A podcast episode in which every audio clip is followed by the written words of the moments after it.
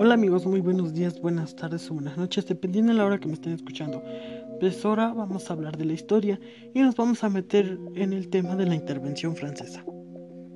Cuando los franceses se metieron hacia México, se llevaron a, cabo varias batallas, como la de Puebla que fue en el 5 de mayo.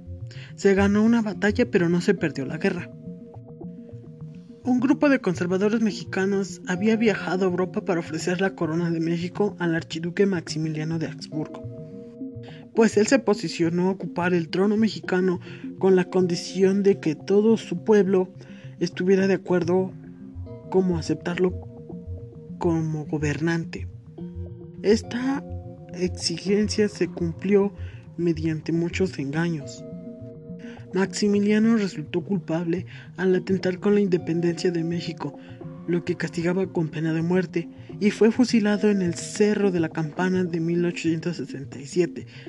A partir de ese momento los liberales lograron hacer triunfar las leyes de reforma y la constitución. Terminaron las intervenciones extranjeras.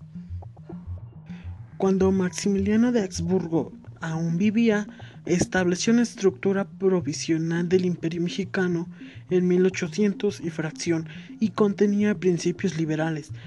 El problema fue que hubo devastación económica.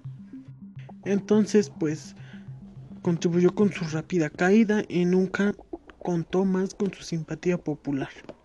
La guerra de sucesión de Estados Unidos de América había terminado y entonces pudieron tomar acciones al imperio de Maximiliano y apoyar el gobierno de Benito Juárez.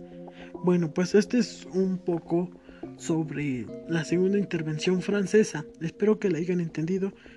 Adiós.